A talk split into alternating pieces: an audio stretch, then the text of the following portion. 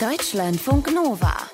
Ab 21 mit Charlene Rogal. Hi und herzlich willkommen. Bildungsurlaub. Schon mal gemacht? Oder gibt es da eher ein paar Fragezeichen? Willkommen im Club. Gerade mal 3% der Beschäftigten, die den Anspruch auf Bildungsurlaub haben, nutzen ihn auch. Unser Thema heute. Sprachkurs Yoga Kitesurfen.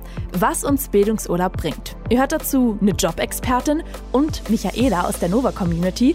Sie hat Bildungsurlaub gemacht auf Malta. Hi Michaela. Hi, grüß dich. Wie hast denn du überhaupt gecheckt, dass es Bildungsurlaub gibt? Ich habe das durch einen Zufall irgendwo gelesen und mich dann genauer belesen mhm. und auch Hilfe von dem Anbieter bekommen, über den ich dann sozusagen meine Reise gebucht habe. Mhm. Konntest du dann alles machen bei diesem Bildungsurlaub? Der Kurs oder das Angebot, welches für Bildungsurlaub genutzt werden kann, muss gewissen Voraussetzungen entsprechen. Die muss das Land, das Bundesland bewilligen. Also ein Anbieter kann 20 mögliche Sprachreisen anbieten, aber vielleicht nur die eine erfüllt die Voraussetzungen, um den Bildungsurlaub dafür in Anspruch zu nehmen. Und der Anbieter, davon gibt es wahrscheinlich viele und je nachdem, was man machen möchte, holt man sich von diesem Unternehmen dann irgendwelche Unterlagen, also sei es jetzt ein Surfkurs oder so. Genau, es gibt ein vorgefertigtes Formular vom Bundesland, in dem alle Punkte, die ausgefüllt werden, einheitlich hinterlegt sind. Und du hattest quasi Unterstützung beim Ausfüllen dieser Dinge? Mhm. Ich selbst musste gar nicht so viel ausfüllen. Der Anbieter, der die Sprachreise angeboten hat, stellt natürlich Formulare zur Verfügung, mhm. äh, die der Arbeitgeber ausfüllen muss. Und ich bin für alle Kosten aufgekommen, habe meine Reise selbst finanziert. Und das Ausfüllen der Formulare, dafür war allein der Arbeitgeber und der Anbieter zuständig. Ich war nur in der Verantwortung, dafür Sorge zu tragen, dass alle Formulare rechtzeitig und korrekt ausgefüllt sind. Was hast du am Ende gezahlt und was dein Unternehmen? Gezahlt habe ich meine Reise, die ich sozusagen geplant habe. Ich habe aber sozusagen nicht einfach unentgeltlich frei machen müssen, sondern ich habe fünf Tage extra voll bezahlt bekommen, wie normalen Lohn. Und wie hast du dich dabei gefühlt, den zu beantragen oder einzufordern? Also manche fühlen sich vielleicht so ein bisschen unwohl, extra Urlaubstage. Hm. Also ich arbeite bei einem großen Unternehmen, wo wir den Urlaub über ein digitales Portal beantragen müssen, sodass dieses direkte Zugehen auf dem Vorgesetzten erstmal eher eine kleinere Hürde mhm. darstellt.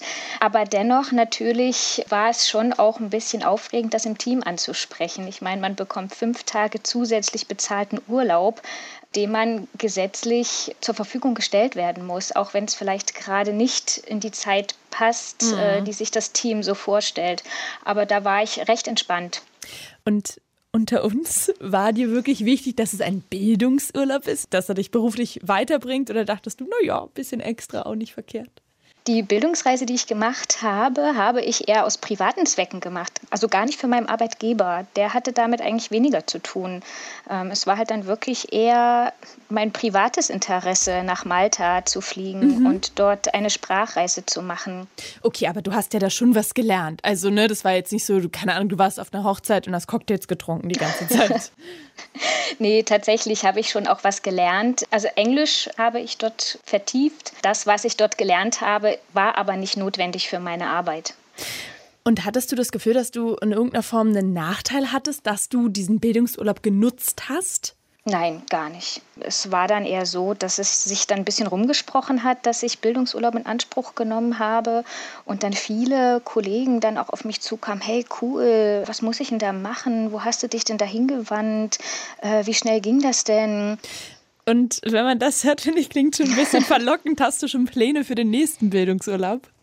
Geplant direkt habe ich jetzt noch nichts, aber dennoch werde ich es wieder nutzen. Fotografie eventuell. Du hast ja gesagt, unter deinen KollegInnen hat sich das schon rumgesprochen. Weißt du, welche Kurse die belegt haben, wenn sie es überhaupt durchgezogen haben? Ich weiß tatsächlich von einer Kollegin, sie hat eine Weiterbildung zum Social Media Manager gemacht mhm. und hat dafür auch fünf Tage Bildungsurlaub in Anspruch genommen. Da kann sich ja richtig was draus entwickeln. Danke, Michaela, für deine Offenheit und das Gespräch. Ja, sehr gerne. Vielen Dank.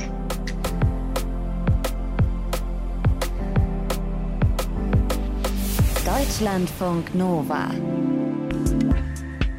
Bildungsurlaub, das klingt für mich wie Fortbildung und dann denke ich an schnarchige, stressige Aktionen, wo am Ende nichts hängen bleibt. Bildungsurlaub kann aber auch mucho sexy sein. Einfach einen Kurs raussuchen, zum Beispiel Keramik bemalen in Portugal, den dann zahlen, aber auch wieder gut was reinkriegen, also bezahlte extra Urlaubstage vom Arbeitgeber, der Arbeitgeberin. Fünf Tage Bildungsurlaub sind für die meisten Beschäftigten drin. Meine Nova-Kollegin Alena Strutz, die hat sich durch eure Kommis geklickt auf unserer Insti-Seite und mal geguckt, was ihr euch für Gedanken gemacht habt, wenn wir euch das Stichwort geben: Bildungsurlaub. Genau, einige von euch haben schon Bildungsurlaub gemacht, und zwar Sprachkurse, Fortbildungen in Microsoft oder Social Media. Aber auch Yoga-Urlaube waren schon drin. Mhm. Userin Britta Hamburg schreibt sogar, für sie war es mehr Bildung als Urlaub. Das fand sie zwar anstrengend, aber auch ganz gut. Und Userin Sirasus67 macht dieses Jahr zum ersten Mal Bildungsurlaub und nimmt an einem Kurs über den Strukturwandel im Ruhrgebiet teil. Ja, das klingt dann wirklich mehr nach Bildung als nach Urlaub. Fahren denn alle ziemlich weit? Man muss tatsächlich gar nicht wirklich wegfahren, kann mhm. ja auch teuer sein, so ein Urlaub. Userin Sophia Curious zum Beispiel hat an einem Konversationssprachkurs teilgenommen und war sehr froh über die Abwechslung zum Arbeitsalltag. Und sie berichtet auch, dass sie dazu noch sehr nette Menschen im Kurs kennengelernt hat und das in ihrer Stadt. Was sagen denn die Leute? Geht es wirklich so entspannt? Einfach mal fünf Tage Urlaub einreichen, zack, bumm, weg? Nee, es haben auch viele ihren Frust rausgelassen. Mm. Zum hm. Beispiel, dass es in Sachsen und Bayern bis heute keinen Anspruch auf Bildungsurlaub gibt. Mhm. User Spoflo 1989 lebt in Sachsen und findet es auch falsch, dass Gewerkschaften bei Tarifverhandlungen mit einzelnen Unternehmen einen Anspruch auf Bildungsurlaub fordern. Seiner Meinung nach liegt die Verantwortung beim Bundesland, das zu ändern. Eine Userin findet auch, dass die Kurse, die als Bildungsurlaub vom Bundesland gestattet werden, ziemlich teuer sind, weswegen sie bislang keinen Bildungsurlaub genommen hat. Mhm. Aber Userin Stefanie Noel hat einen richtig guten Tipp, Heraus. sich bei den Volkshochschulen umzuschauen, nämlich. Da sind die Bildungsurlaubskurse meistens günstiger als von privaten Anbietern. Das ist wirklich ein guter Lifehack. Das scheint wirklich ein guter Lifehack zu sein. Und es ist wohl auch wichtig zu checken, welches Bundesland hat welche Regeln. Einige haben auch betont, dass der Anspruch auf Bildungsurlaub in jedem Bundesland unterschiedlich geregelt ist. Userin Lou Enters berichtet zum Beispiel, dass es bei ihr in Hessen mit dem Bildungsurlaub während des berufsbegleitenden Studiums nicht geklappt hat, während es für Kommilitoninnen in Rheinland-Pfalz problemlos ging. Also, jedes Bundesland hat seine eigenen Regeln. In NRW kann man zum Beispiel nicht ganz so weit weg in den Bildungsurlaub fahren. Da darf die Urlaubsstätte in der Regel nicht weiter als 500 Kilometer von der Landesgrenze liegen. Gut, ich höre also raus, vorher informieren ist vielleicht nicht schlecht. Nova-Kollegin Alena Strutz war das für euch. Deutschlandfunk Nova. Zusätzlich bezahlter Urlaub. Fünf Tage lang, auch für Studis oder Azubis und das sogar gesetzlich festgelegt. What is up? Bildungsurlaub, Sprachkurse, Seminare, vielleicht zur Mitarbeiterinnenführung oder auch Surfkurse auf Fuerteventura.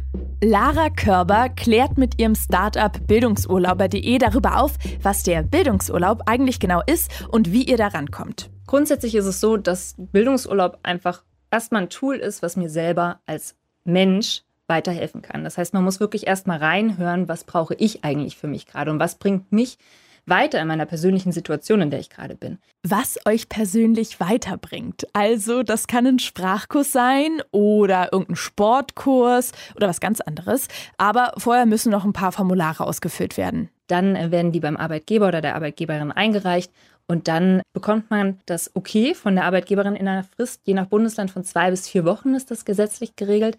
Und dann kann man den Bildungsurlaub buchen und dann steht dem eigentlich nichts mehr im Wege. Die Kosten für Kurs und Reise tragt ihr selbst, aber die ArbeitgeberInnen, die zahlen euch dafür fünf zusätzliche Urlaubstage für den Bildungsurlaub und die sind dann eben vergütet.